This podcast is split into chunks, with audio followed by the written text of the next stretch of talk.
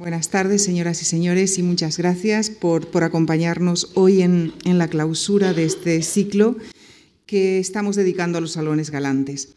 Agradecemos hoy la participación de uno de los investigadores franceses más reconocidos en el ámbito de la historia de la cultura, el profesor Roger, Chartier, quien actualmente es el director de estudios de la Escuela de Estudios Superiores de Ciencias Sociales. Es asimismo profesor en el Colegio de Francia y anteriormente lo fue en la Universidad París I. Ha sido profesor visitante en diversas universidades de Estados Unidos y de Latinoamérica y miembro de los consejos de redacción de prestigiosas revistas especializadas. En 1992 se le otorgó el Gran Premio de Historia de la Academia Francesa.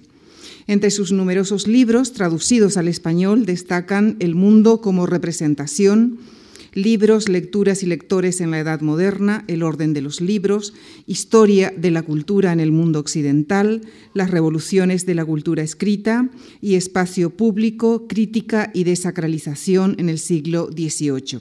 Señoras y señores, les dejo ya con el profesor Chartier en esta conferencia que ha titulado La opinión pública en el siglo XVIII, entre la oralidad y lo escrito. Muchas gracias. Eh, quisiera agradecer eh, a Lucia Franco y a la Fundación Juan March su invitación. Es para mí un gran placer participar en este ciclo de conferencias dedicado a los salones galantes después de las eh, conferencias de Benedetta Craveri y Guillermo Solana. Como ellos, intentaré analizar las características fundamentales de los salones franceses del siglo XVIII y también su relación con la formación del concepto y la realidad social de la opinión pública. Y quisiera situar esta conferencia en un doble marco. El eh, primero está dado por el eh, debate que fue abierto por un libro de John Landers, una historiadora estadounidense, un libro publicado en 1988, Women and the Public Sphere in the Age of the French Revolution. La tesis es bien conocida. Opone John Landers la exclusión de las mujeres de la ciudadanía durante la Revolución y después al papel que tuvieron en la vida política del antiguo régimen. Cito traduciendo, la identificación postrevolucionaria con la verdad la objetividad y la razón contribuyeron a una devaluación de la contribución de las mujeres en la vida pública hasta un punto raramente conocido antes. La exclusión revolucionaria, por ende, está considerada como una reacción contra la importancia del papel político de las mujeres en la política del antiguo régimen. Cito de nuevo, las estructuras de la política republicana moderna pueden entenderse como un elemento de la defensa elaborada contra el poder de las mujeres y su presencia pública. Esta presencia y este poder expresados por los salones, entonces, no se deben ubicar en el nuevo espacio público construido fuera y contra la autoridad monárquica, sino en la esfera pública absolutista según las categorías del libro clásico de Jürgen Habermas. Es la razón por la cual la exclusión de las mujeres de la nueva esfera política durante la Revolución está inscrita en la lógica propia de la Ilustración. Por John Landwes, la remite esta exclusión a la ideología rusoniana que aboga por una, por una estricta división de los espacios y papeles de cada sexo. Por otra parte, considera ella los salones del siglo XVIII como ubicados inside absolutism, dentro del absolutismo, y los sitúa del mismo lado que la sociedad de corte. De ahí una serie de cuestiones ampliamente debatidas no es posible proponer una otra caracterización de los salones ilustrados que perciba su papel de manera muy diferente. Se debe considerar que es el discurso de Rousseau el que expresa y plasma más adecuadamente las ideas, las representaciones colectivas de la ilustración en cuanto al papel y la condición de las mujeres.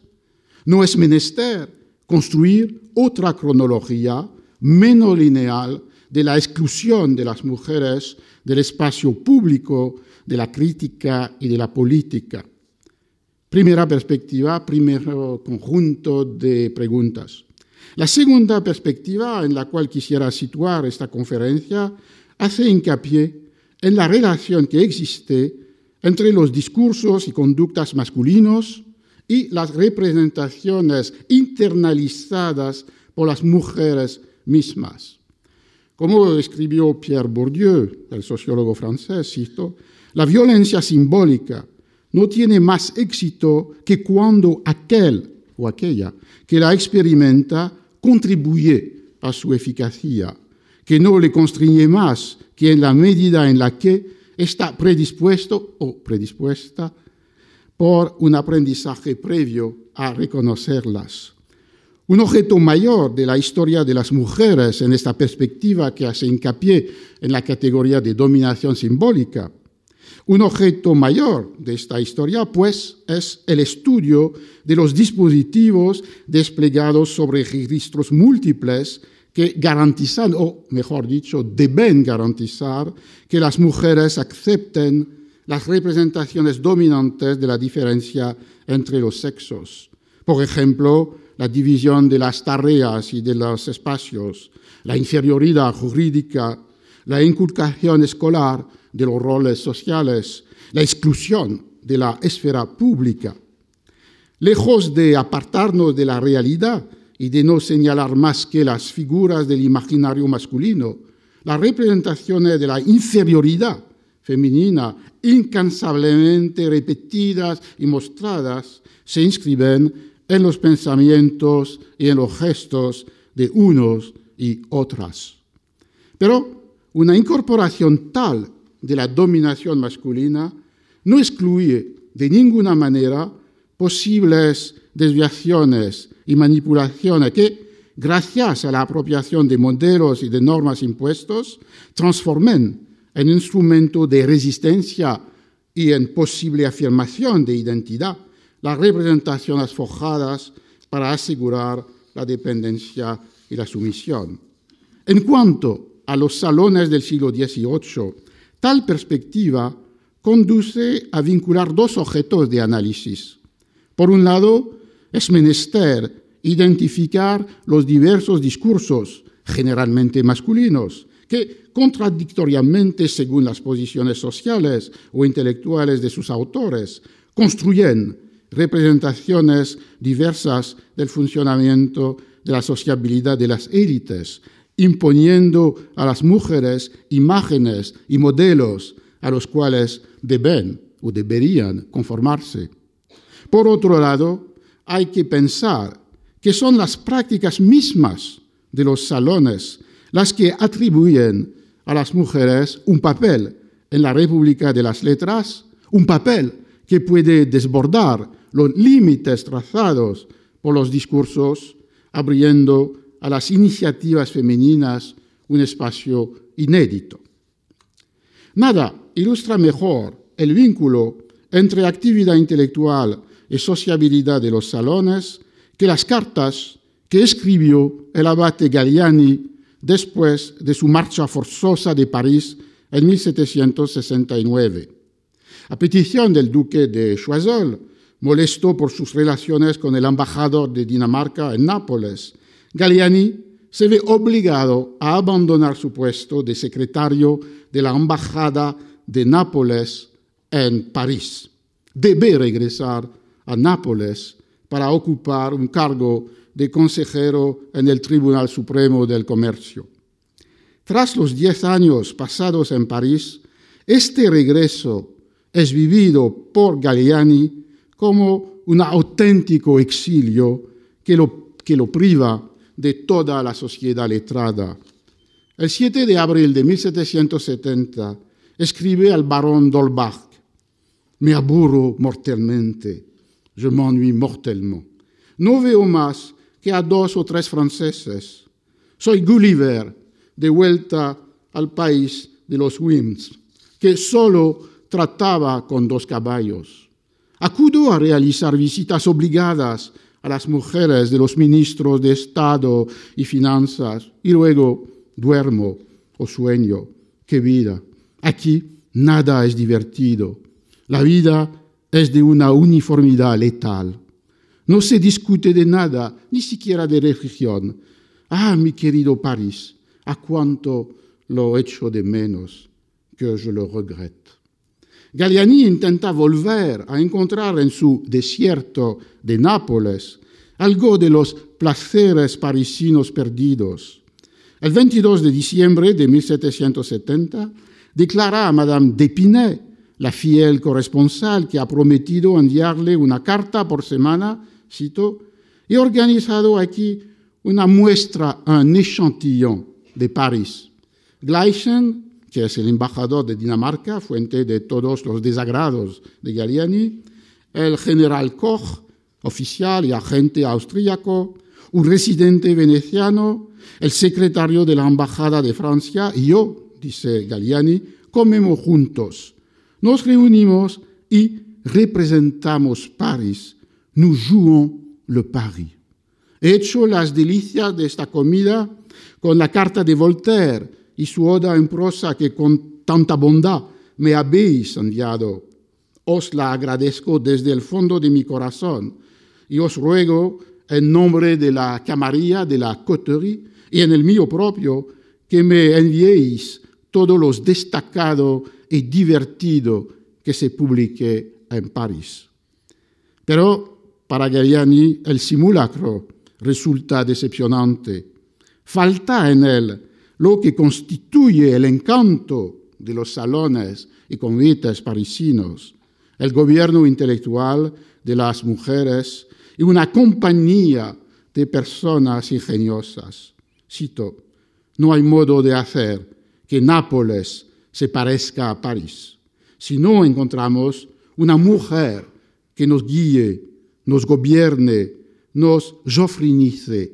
Escribe Galliani a Madame d'Épinay el día 13 de abril de 1771 con una alusión a las comidas de Madame Geoffrin, nos joffrinice. El 5 de septiembre de 1772 responde así a Diderot. ¿Me preguntáis si he leído el abate renal? No. ¿Por qué? Porque no tengo ya tiempo ni ganas de leer.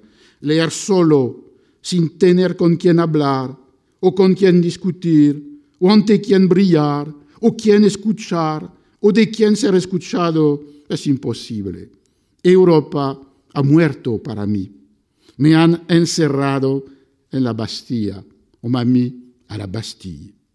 La condición del hombre de letras para Galliani se adapta muy mal al retiro, a la soledad, al alejamiento de la capital de la República de las Letras y del gobierno intelectual de la mujer. Mientras que el porcentaje de las mujeres es siempre modesto en las listas de autores dadas por ejemplo, por el almanaque literario La France littéraire, donde no constituyen más que el 3%, su papel está pensado como decisivo en las sociedades letradas que reúnen a hombres de letras y gente del mundo. En las memorias que han escrito tras la Revolución, algunos de los habituales de los salones parisinos recuerdan cómo se ejercía este gobierno femenino de los espíritus ilustrados. Así lo hace Marmontel, que comienza evocando, no sin cierta condescendencia hacia la dueña de la casa, las dos sociedades que se reunían en el domicilio de Madame Joffre.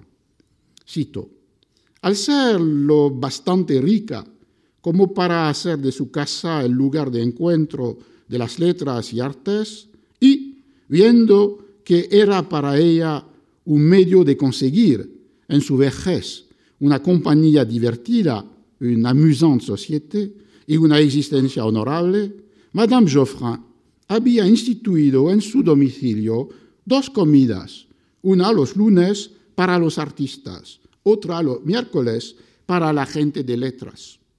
Y algo bastante notable es que, sin poseer tinte alguno de, ni de artes ni de letras, esta mujer, que nunca en su vida había leído nada, ni aprendido cosa alguna más que al vuelo, a la vole, cuando se encontraba en medio de una u otra sociedad, no le resultaba en absoluto extraña. Se sentía incluso cómoda, pero tenía el buen sentido de no hablar jamás de nada que no supiera muy bien y ceder la palabra para todo lo demás a gente instruida, siempre atenta de manera cortés, sin parecer siquiera aburrida por lo que no entendía, y aún era más hábil para presidir, vigilar, contener con sus riendas, tener sus amas, a estas dos sociedades libres por naturaleza, marcar límites a esta libertad y contenerla dentro de estos límites, con una palabra, con un gesto, como por medio de un hilo invisible, cuando pretendía escapar esta libertad. Vaya, eso sí es bueno. Allons, voilà qui est bien. Era generalmente la señal de prudencia que hacía a sus comensales. La comparación cambia de registro, pero no de significación, en el recuerdo del círculo reunido en torno a Mademoiselle de Lespinas, siempre Marmontel. Estaba este círculo, cito, formado por gente sin ningún lazo común. Los había tomado de aquí y allá, de entre todo el mundo, pero seleccionándolos tan bien que cuando se hallaban ahí, se encontraban en armonía, como las cuerdas de un instrumento montado por una, una mano hábil. Continuando con la comparación, podría decir, escribe Marmontel, que tocaba este instrumento con un arte que tenía algo de genial. Parecía saber qué sonido produciría la cuerda que iba a pulsar. Quiero decir que nuestros espíritus y caracteres le resultaban tan bien conocidos que para ponerlos en acción, les mettre en jeu, le bastaba con una palabra. No había otro lugar donde la conversación fuese más viva o más brillante, ni mejor arreglada que en su casa. En su casa. Los contemporáneos del siglo XVIII no designan jamás con el término de salón las reuniones sometidas al gobierno femenino. La primera, el primer uso de la palabra salón no para designar una sala en eh, el apartamento, sino una reunión letrada y aristocráticas es de 1794 y aparece en un texto de Chamfort. En el siglo XVIII se utilizan otras palabras, sociedad, société, compañía, compañía o comida, dîner, que se refieren al tiempo pasado almorzando y conversando a partir de la una o de las dos de la tarde. En estas circunstancias, el papel desempeñado por las mujeres consiste en mantener dentro de los límites de la urbanidad las tensiones que pueden surgir entre los asiduos de la compañía. Las comparaciones manejadas eh, que han escuchado eh, por Marmontel a propósito de Madame Geoffrin, presidir la asamblea, o de Mademoiselle de Lespinas, montar y tocar un instrumento. El vocabulario utilizado en los textos del tiempo, por ejemplo, en los elogios de Madame Geoffrin después de su muerte en 1777, o el diario de Madame Necker. Para describir el rol femenino, en estos textos encontramos palabras como moderar, calmar y finalmente las cualidades que implica la atención de la eh, ama de casa para organizar la conversación. finalmente se remiten a la designación de los fines asignados a este gobierno de la mujer, que es mantener la armonía, y indican la importancia decisiva de las que el siglo XIX, empezando con los hermanos Goncourt, va a designar como las salonières por, eh, eh, en el proceso de la ilustración. Estas salonières controlan el equilibrio de las tensiones, para, por utilizar una expresión de Norbert Elias, cuya existencia es inherente a la confrontación de las ideas, pero cuya violencia podría destruir la sociabilidad letrada que supone la colaboración, la amistad entre sus protagonistas. La autoridad discreta del arte propiamente femenino del gobierno de los espíritus hizo que, según Dina Goodman, una otra historiadora estadounidense, citó, los salones de la ilustración eran lugares donde los ego masculino se encontraban armonizados por el altruismo de las mujeres. ¿Cómo podemos entender este papel atribuido a las mujeres en la sociedad de letradas ilustradas a partir de 1750? En primer lugar, se vincula con una profunda transformación de la República de las Letras. En su definición tradicional, más antigua del siglo XVII, esta república es una república compuesta por sabios y eruditos. Está fundada sobre un conjunto de prácticas y un corpus de principios. Como lo escribe uh, Angold citó una ética de las obligaciones personales, es la que fundamenta los intercambios de cartas y libros, la ayuda mutua en el trabajo erudito, la comunicación de las referencias y de las informaciones. El ciudadano de esta res publica literatorum se identifica entonces por su respecto de estas reglas no escritas que definen los comportamientos adecuados a los valores de la urbanidad intelectual, la modestia, la honestidad, la moderación. Esta ética compartida e interiorizada basta para asegurar la existencia apacible de una comunidad gobernada por la confianza recíproca y la pureza de las intenciones, dedicada a la erudición filológica, disciplinada por las reglas mismas de su funcionamiento esta república de los sabios no necesita ninguna autoridad externa para ser regulada. Por consiguiente, las mujeres están ausentes o casi ausentes de su territorio.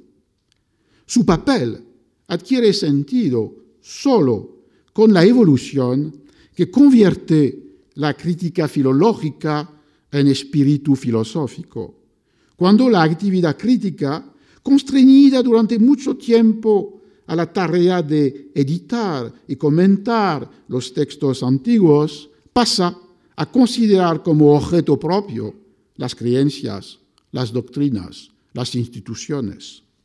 Con el examen público y libre de todas las ideas e instituciones, crecen los riesgos de desacuerdos, de polémicas, la aceptación por parte de los hombres de letras del gobierno femenino de los salones radica en el temor de la posible destrucción de su república por los conflictos personales, intelectuales, ideológicos. Grimm recuerda nostálgicamente este deseo de una instancia femenina pacificadora cuando se refiere en 1777 en la correspondencia literaria, a la violencia de la disputa entre los partidarios de Gluck y los partidarios de Piccini. Cito, el desorden y la anarquía se han establecido después de la muerte de Mademoiselle de Lespinas y la parálisis de Madame Geoffrin. Demuestran esta uh, anarquía y uh, este desorden. Demuestran cuánto la sabiduría de su gobierno había impedido los males, cuánto nos habían salvado del ridículo. Jamás, bajo su respetable administración, hubieran sucedido las escenas que la guerra a propósito de la música ha producido. Jamás. En segundo lugar, el rol de las mujeres como maestras de la conversación cortés, la conversación, la conversación policée, tema de la conferencia, supongo, de Benedetta Craveri, se liga a la superioridad atribuida a la palabra viva. El verdadero hombre de letras del siglo XVIII, al menos según los criterios del establishment literario, es ante todo un hábil practicante del discurso en sociedad. Garat ofrece un espléndido testimonio de ello en su Mémoire historique sur le XVIIIe siècle et sur M. Suard, texto publicado como los de Marmontel y de Morellet uh, en los años uh, 1820. Para Gara, el mérito literario y filosófico de Suard, que acumuló protecciones, pensiones, puestos, que recibió también la consagración suprema con su elección a la Academia Francesa, residía por entero en la palabra. Cito, Monsieur Suard ha hablado mucho más de lo que ha escrito. Il a beaucoup plus causé qu'il n'a écrit. Ha diseminado mucho ingenio y talento en los fragmentos dispersos y mucho más aún en el mundo y en las conversaciones. Suard, teórico de su propia práctica, tenía el proyecto de escribir, o más bien, como dice Gara, de acariciar en un mínimo volumen, de fleurer, una, cito, historia de las conversaciones en Francia desde el, siglo X.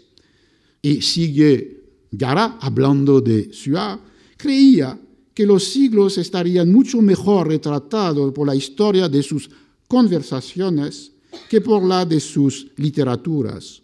Pues son pocos quienes escriben y muchos los que conversan. ¿Y por qué? Es demasiado común que los escritores se imiten y copien, incluso a muchos años de distancia, mientras que no es nada raro que nos veamos felizmente obligados a hablar como sentimos y pensamos por nosotros mismos.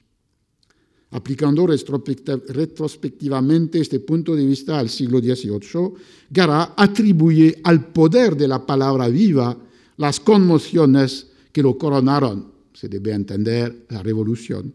Cito, si esta influencia, la influencia del espíritu filosófico, hubiera obrado solo a través de los libros y por medio de las lecturas, habría estado lejos de producir con tanta rapidez efectos tan importantes y amplios.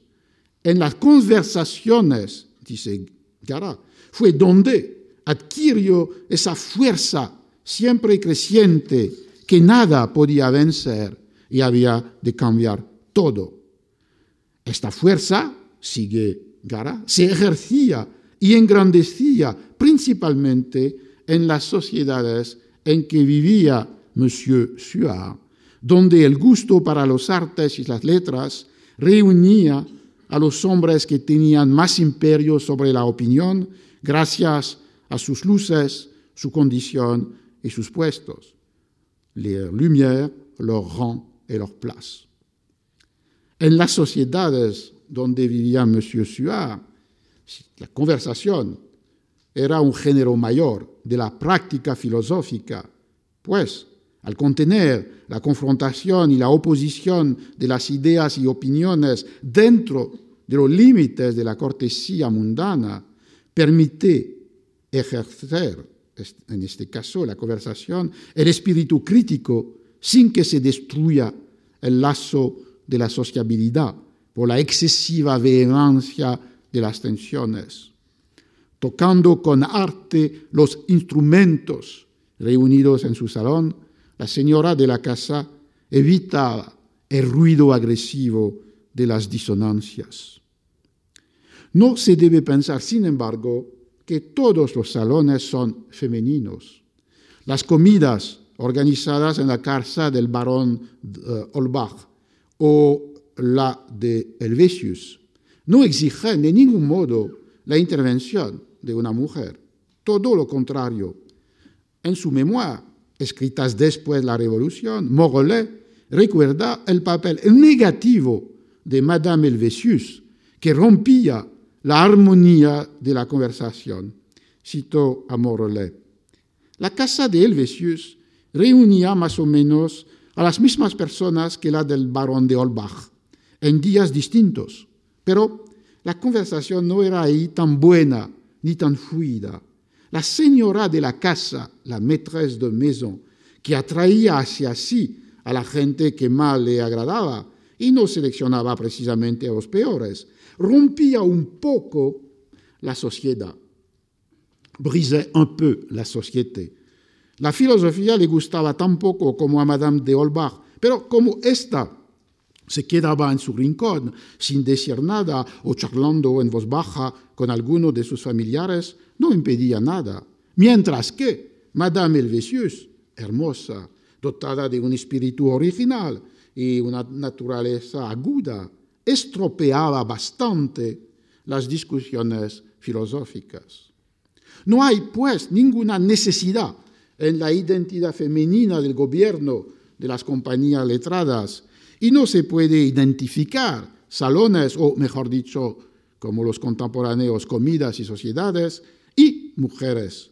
El arte que hace que las discusiones, hasta las disputas, no degeneren en vehementes querelas, no pertenece por esencia a la condición femenina, si todos los memorialistas subrayan el contraste entre las comidas más refrenadas presididas por Madame Geoffrin y las sociedades más libres, más audaces, reunidas en las casas de Holbach o de Helvetius, demuestran también que los dispositivos capaces de arreglar una buena conversación sin violencias, sin discordías, no son únicamente aquellos propuestos por el arte femenino prudente y moderado de la conducción de los espíritus.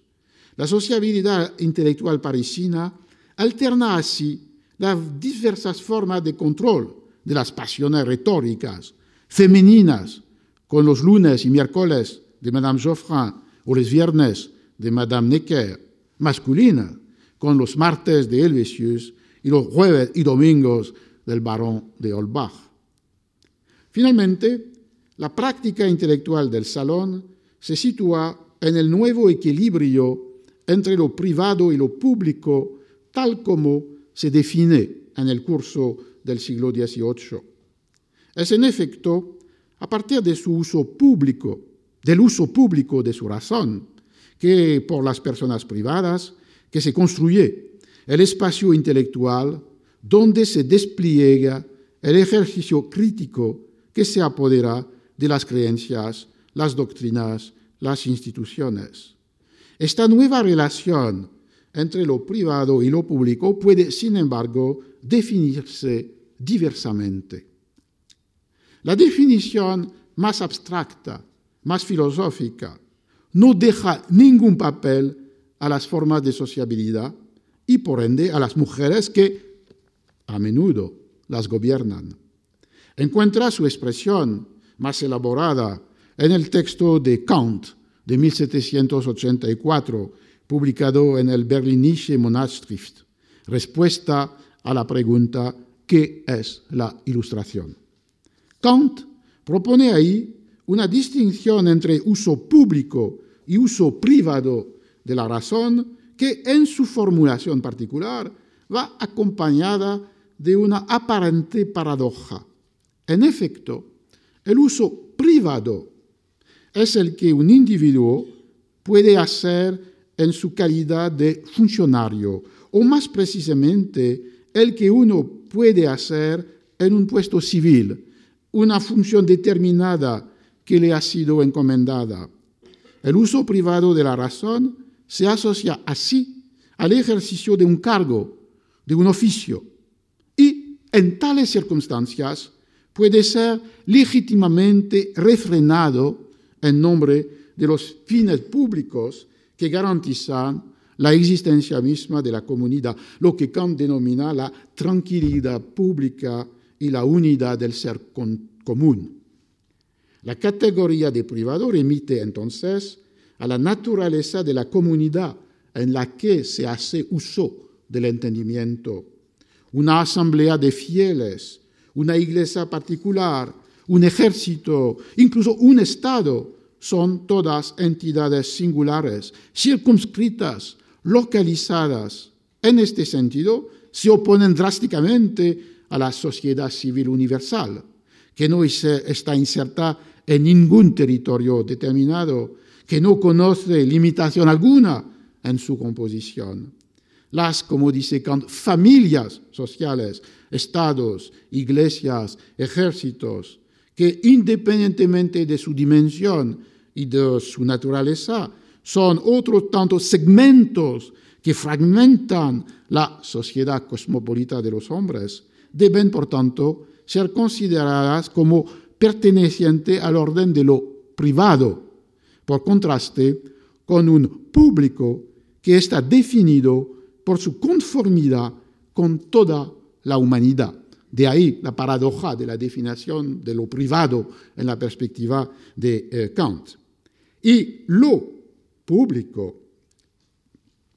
está situado en la escala de lo universal. Y es la razón por la cual el uso público de la razón se opone en todos sus términos al uso privado. Cito Kant. Entiendo por uso público aquel que, en calidad de sabio, se puede hacer de la propia razón ante el gran público del mundo de los lectores. Como sabio, Gelechten en el texto original, es decir, como miembro de una sociedad que no conoce las diferencias de estamento, de condición, de nación, ante el gran público del mundo de los lectores, es decir, dirigiéndose a una comunidad que no está definida por su identidad institucional o su peculiaridad social. En este texto fundamental, Kant produce una doble ruptura. Por un lado, propone una articulación inédita entre lo público y lo privado, no solo identificado el ejercicio público de la razón con los juicios emitidos y comunicados por las personas privadas que actúan como sabios en calidad de experto frente al grande público de los lectores, sino además definiendo lo público como la esfera de lo universal y lo privado como el dominio de los intereses particulares domésticos, aun cuando se trate de los de una iglesia o de un Estado. Por otro lado, Kant cambia la manera en que deben ser pensados los límites legítimos puestos a la actividad crítica. Esos límites no dependen ya de la naturaleza de los objetos del pensamiento en sí, como en el razonamiento cartesiano, que sostiene al comienzo que hay dominios prohibidos a la duda metódica, la religión o lo político. Para Kant, esos límites dependen fundamentalmente de la posición del sujeto que piensa, legítimamente coaccionado o refrenado cuando ejecuta los deberes de su cargo o de su Estado, y necesariamente libre cuando actúa como miembro de la sociedad civil universal. Lo que hace la unidad de esta última es la circulación del escrito, que autoriza la comunicación, la discusión de los pensamientos. Kant asocia sistemáticamente uso público de la razón y producción o lectura del escrito. El público no está pues pensado a partir de las nuevas formas de sociabilidad del siglo, clubes, café, logias masónicas, salones, sin duda porque éstas conservan algo de una reunión doméstica, asemejándose a una comunidad particular, separada, la única figura aceptable de lo universal y entonces de lo uso público de la razón es la comunicación escrita, que permite el intercambio con quienes están ausentes y que crea un espacio autónomo para la confrontación de las ideas. La matriz para pensar el dominio propio del uso público de la razón le es proporcionada por el funcionamiento y el concepto de la res publica literatorum, que, como lo había dicho, antes ya de la ilustración unía a sabios y eruditos por medio de la correspondencia y del intercambio de los escritos, sea manuscritos o impresos. Fundada en el libre compromiso de las voluntades, la igualdad entre los interlocutores, el absoluto desinterés del ejercicio intelectual, la República de las Letras en su definición tradicional ofrecía a Kant un modelo para pensar el ejercicio libre y público del juicio que no supone de ninguna manera ni la sociabilidad de las comidas letradas ni el gobierno intelectual de las mujeres.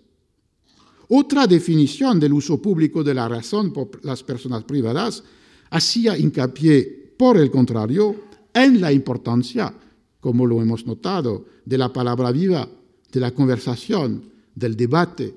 Si a partir de los años 50 del siglo los salones parisinos constituyen los ejemplos más visibles y atractivos de este tipo de sociabilidad ilustrada, no son ni los primeros ni los más antiguos. Es en la Inglaterra de la segunda mitad del siglo XVII que se abre un nuevo espacio de discusión pública y política a partir de la diseminación de una institución social que proporciona un lugar para el intercambio de las opiniones, la coffee houses, el café, contra una idea demasiado sencilla que considera el café como la antítesis del salón, porque sería un espacio exclusivamente masculino, cerrado a la presencia femenina, se debe subrayar que las mujeres no fueron excluidas de las coffee houses. Algunas mujeres poseían, dirigían café en Londres y otras ciudades de Inglaterra. Otras, que pertenecían a los medios aristocráticos y burgueses, los frecuentaban y participaban en las discusiones políticas que se desarrollaban en eh, estos cafés. Como escribe Steve Pincus, todo indica que las mujeres frecuentaban los cafés, que eran nuevos lugares de moda, que acogían discursos sobrios y moderados e intercambios culturales, y no las diversiones de la ebriedad o la exhibición de las condiciones. Es menester entonces situar los salones en la historia de todas las formas de sociabilidad que, fuera del control del Estado, radican en las prácticas privadas la producción de los discursos públicos. Proponen los salones franceses una fórmula original que asocia las exigencias de la hospitalidad, que supone recursos, exclusiones y que acoge a los extranjeros que son uh, en París, asocia a los deberes de la hospitalidad, los placeres y los juegos de la vida mundana y galante, y también asocia a estas dos realidades previas la sociabilidad de un espacio que es ni estrechamente doméstico, ni ampliamente público, sino que es el lugar donde se construye una opinión mundana atenta a las tensiones de la política de corte. Pero el gobierno femenino de la República de las Letras, aunque lo podemos matizar con lo que decía de Dolbach o Helvetius. Este gobierno femenino, tal como se encarna simbólicamente en la sociedad de los salones parisinos, no fue del gusto de todos en el siglo XVIII. Rousseau, en su carta a d'Alembert sobre su artículo Ginebra en el volumen 7 de la enciclopedia y en particular sobre el proyecto de establecer un teatro de comedia en esta ciudad. En este texto, en esta carta a d'Alembert, Rousseau publica en 1750,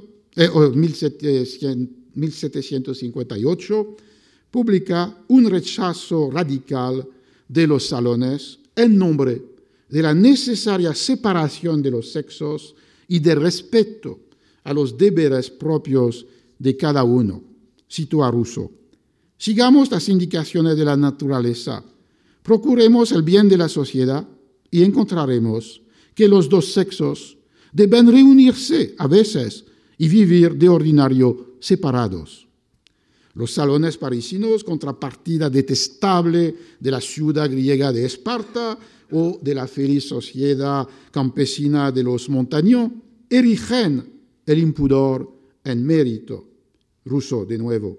En nuestra sociedad, la mujer más estimada es la más ruidosa, celle qui fait le plus de bruit, aquella de quien más se habla, a la que más se ve en el mundo, en la casa de quien se come más frecuentemente, la que da el tono de forma más imperiosa, la que juzga, resuelve, decide, pronuncia, asigna sus grados y lugares a los talentos, a los méritos, a las virtudes, y cuyos favores mendigan con la mayor bajeza los humildes sabios. Lo que para Rousseau es aún más grave es que los salones corrompen a las mujeres y reblandecen a los hombres, destruyendo así de una vez, perdón, las virtudes que deben corresponder a cada sexo. Cito, entregados indignamente a las voluntades del sexo al que deberíamos proteger y no servir. Hemos aprendido a despreciarlo obedeciéndole y a ultrajarlo con nuestros cuidados que son burlas. Cada mujer de París reúne en su casa un serrallo, un serrail, de hombres más mujeres que ella misma, expertos en rendir todo tipo de homenajes a la belleza, excepto el del corazón, del que es digna. Más mujeres que ella misma.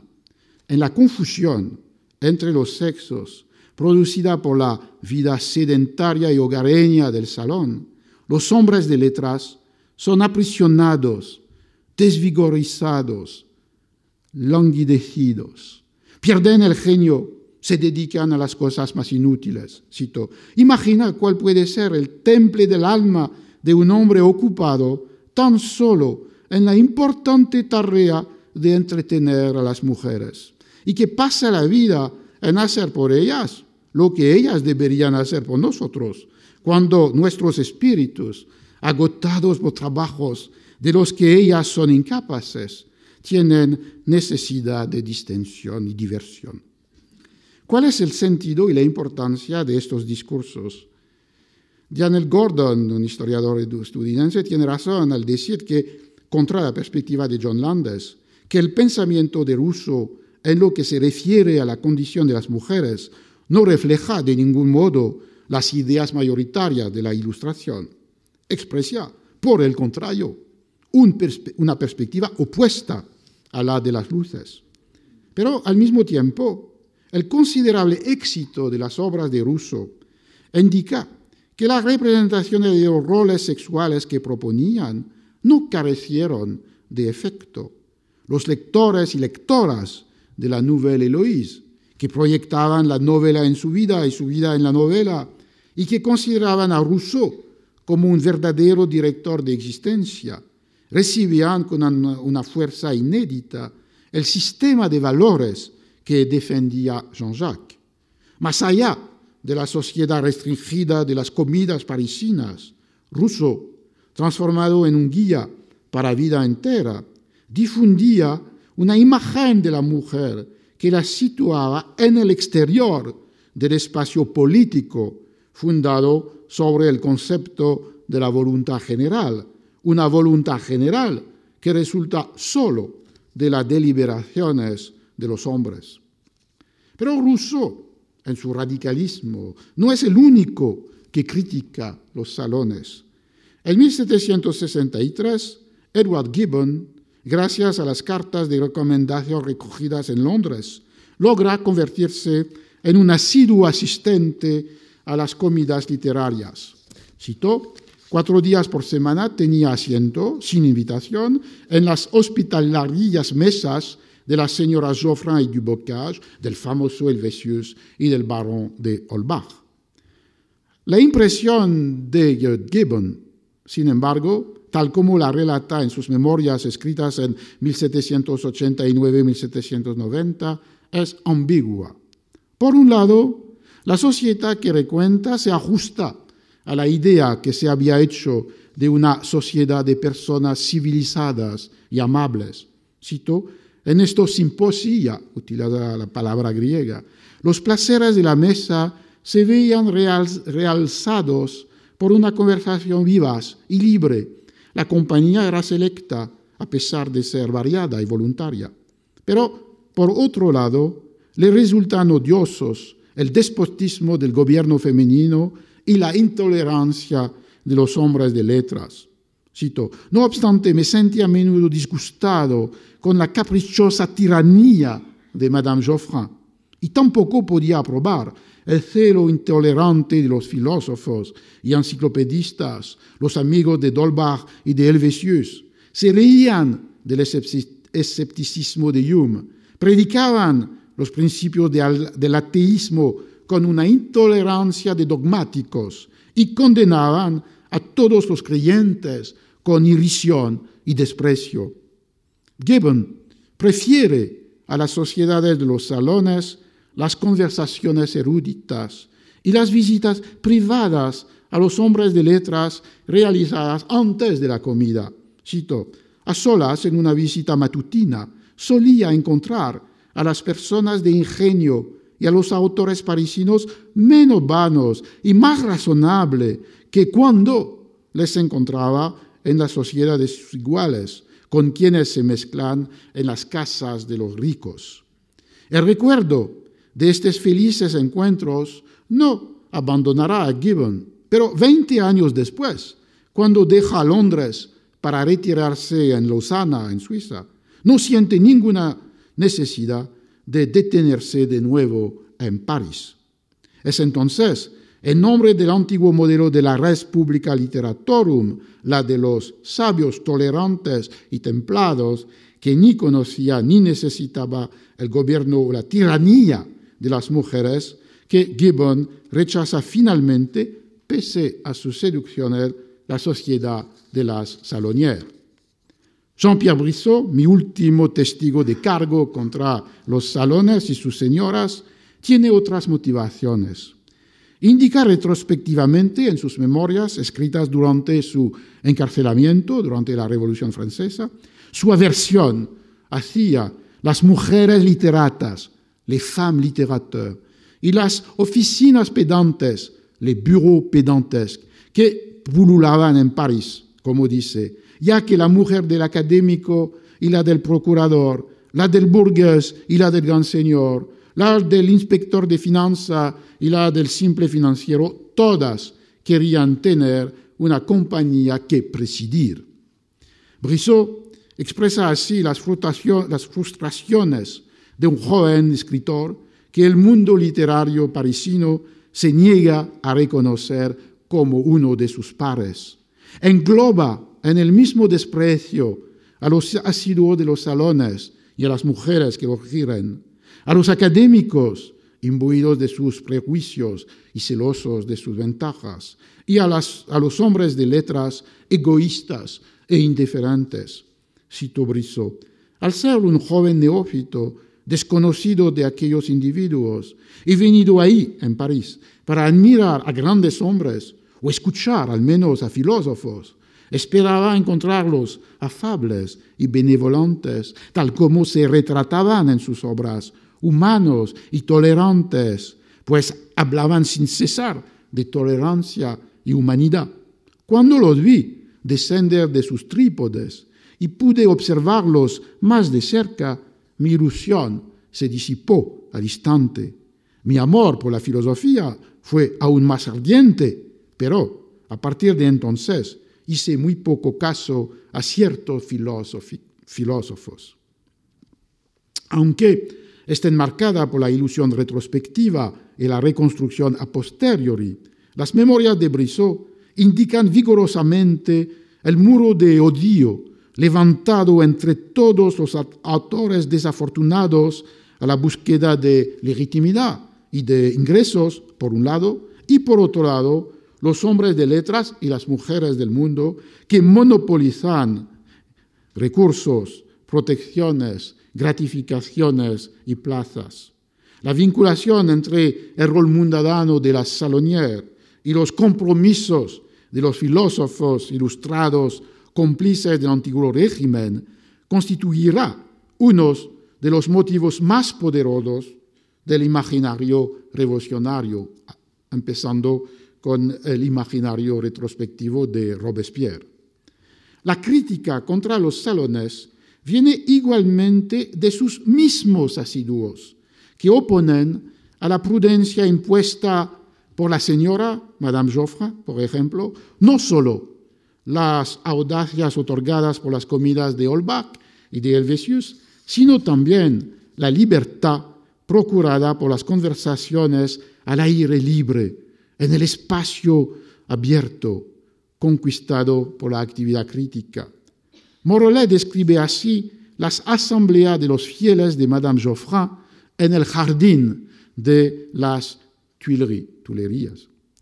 Cito, acabadas nuestras comidas en su casa, solíamos acudir a las Tuileries, en el jardín en el centro de París, d'Alembert, Rénal, Helvetius, Galliani, Marmontel, Thomas, etc., para encontrarnos ahí con otros amigos, recibir noticias, criticar al gobierno y filosofar a nuestro gusto. Formábamos un círculo sentados al pie de un árbol y entregándonos a una conversación animada y libre como el aire que respirábamos. El jardín contra la casa, el árbol contra el hogar, la conversación libre contra los intercambios controlados, una compañía exclusivamente masculina que incluye algunos hombres de letras excluidos del salón, otros amigos, contra la sociedad elegida y gobernada por la dueña de la casa, Morley, sin duda con ilusiones o justificaciones retrospectivas, indica fuertemente los límites filosóficos de los salones, vinculándolos con la prudencia doméstica de la señora que los gire. Es legítimo entonces considerar los salones como la institución central de la República de las Letras del proyecto colectivo de la ilustración y de la apertura de un espacio público. Seguramente, según Dina Goodman, que escribió un libro sobre la ilustración francesa, pero solo durante los 25 años que van entre 1749, cuando Madame Geoffrin estableció sus comidas del lunes y del miércoles, y 1776, cuando Pain de la Blancherie inauguró las asambleas exclusivamente masculinas de su bureau de correspondencia. Se puede notar que es en este mismo año, 1776, que, como escribe Madame d'Épinay a Galliani, cito, los domingos de la calle Royal, el salón del barón de Holbach, los jueves de la calle Sainte-Anne, el salón de Helvetius, los viernes de la calle de Cléry, el salón de Madame Necker, han ideado el proyecto de erigir una estatua a Voltaire por suscripción. Esta decisión constituye quizá el hito de la sociedad salonier en el momento mismo, tal vez, de su desvanecimiento. Según Dina Goldman, dos elementos contribuyeron a destruir el gobierno femenino de la República Ilustrada.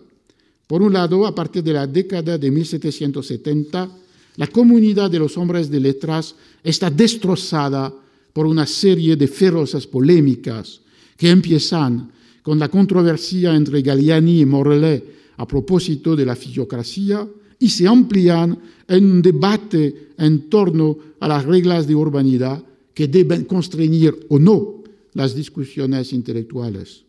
Por otro lado, en los años 80 del siglo XVIII, se multiplican nuevas instituciones que se llaman en francés musée o lycée, pero que no corresponden a una definición moderna ni del museo, ni del, ni del, museo, ni del liceo. Pero estas instituciones vinculaban discusiones filosóficas, presentación pública de nuevos libros o nuevas máquinas, práctica de la correspondencia, publicación de un periódico, enseñanza y, sobre todo, excluían a las mujeres o las reducían al papel de simples espectadoras. Es de manera semejante que la masonería, si bien acepta a las mujeres en la logia de adopción, reconocida por el Grand Orient en 1774, las mantiene fuera del conocimiento completo de los secretos masónicos y las somete al gobierno de los hermanos. Estas evoluciones que se ligan estrechamente con las nuevas formas de la opinión pública, desprendidas de los lugares tradicionales de la sociabilidad letrada y aristocrática, conducirían al retorno del gobierno de los hombres de letras por sí mismos y prefigurarían la exclusión revolucionaria de las mujeres de la esfera pública y política. Dina Goodman concluye así su análisis retomando las categorías de Habermas. Cito, cuando la esfera pública literaria fue transformada en 1789 en una esfera pública política, era ya masculina. La República Democrática de 1792 reflejará los límites y las exclusiones de la República de las Letras de 1780. Esta cronología que diseña el proceso de exclusión de las mujeres de una manera más sutil, más compleja que la tesis lineal con la cual empecé, de eh, John Landes, plantea, sin embargo, una serie de interrogantes. En primer lugar, en lo que se refiere a la masonería, Janet Burke, Margaret Jacob recientemente ha propuesto una interpretación diferente, opuesta de las logías de adopción hacen hincapié, en efecto, en el gran número de estas logias mixtas propias a la masonería francesa, donde se constituyeron un lenguaje, un simbolismo, un ritual que expresaba la especificidad y la igualdad femenina. Las mujeres masonas se apropiaron de los nuevos valores aparecidos en los años 60 o 70, la fraternidad, entre hombres y mujeres, la dedicación a la filantropía, el interés por las cuestiones políticas. Contra la perspectiva de Dina Goodman, concluyen así Janet Burke y Margaret Jacob, cito, lejos de ser los comienzos del sofocamiento de las aspiraciones femeninas, la ilustración tardía introduce en el pensamiento occidental un nuevo y más contundente planteamiento de la cuestión femenina y particularmente a través de las logias de adopción mixtas de la masonería francesas. Por otra parte, dado los límites numéricos y sociales de la población de los asiduos de los salones, no se puede ubicar, aunque sea solo por 25 años, el foco del pensamientos nuevos, de los pensamientos nuevos únicamente en la media docena de sociedades gobernadas por los, las Salonières.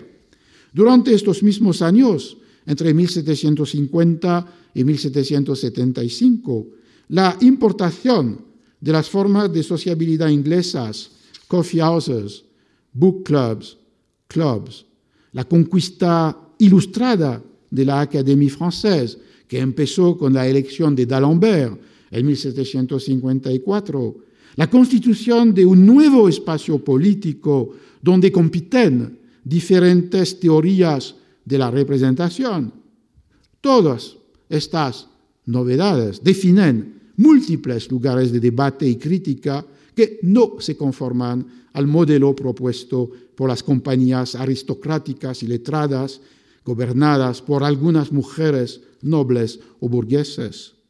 Sí podemos considerar legítimamente los salones como una de las instituciones de la República de las Letras, arracándolos a la petite histoire y atribuyéndolas una dignidad propiamente filosófica, esto no significa que los salones constituyeran el único centro, la única capital de la República de las Letras. Finalmente, no se debe exagerar la dimensión democrática de eh, estas sociedades. Eh, mi colega y amigo Daniel Roche escribió, la República de los Salones es una metáfora de república aristocrática igualitaria. Metáfora y no realidad. ¿Por qué? La conciencia aguda de las diferencias entre las condiciones y los rangos no desaparecía porque cada uno se dispensase de manifestarla. La fuerza siempre presente de las diferencias sociales se ve no solamente en las relaciones entre protectores y hombres de letras, tal como se manifiesta en los salones, sino también a través del ritmo del día. Cada miércoles, Marmontel participa primero en la comida presidida por Madame Joffrin, cuyos asistentes son todos masculinos, con excepción de Mademoiselle de Lespinas. Son hombres, hombres de letras, filósofos o nobles amigos de la filosofía. Luego, Marmontel, lo hemos visto, acude con algunos amigos a las conversaciones en el jardín de las Tuileries y finalmente regresa a la casa de Madame Geoffrin, pero para encontrar una otra compañía durante la noche, una compañía más aristocrática, citó a Marmontel. Tras la comida, en casa de Madame de Geoffrin, con la gente de letras o con los artistas, me volvía a presentar a su domicilio en la noche, en una sociedad más íntima, me había hecho el favor de admitirme a sus petits soupers, sus pequeñas cenas. Sigue Marmontel. La compañía era poco numerosa, cinco o seis de sus amigos particulares, como mucho, o cuatro hombres y mujeres du plus grand monde, aristocráticos, combinados a su gusto y muy felices de encontrarse juntos.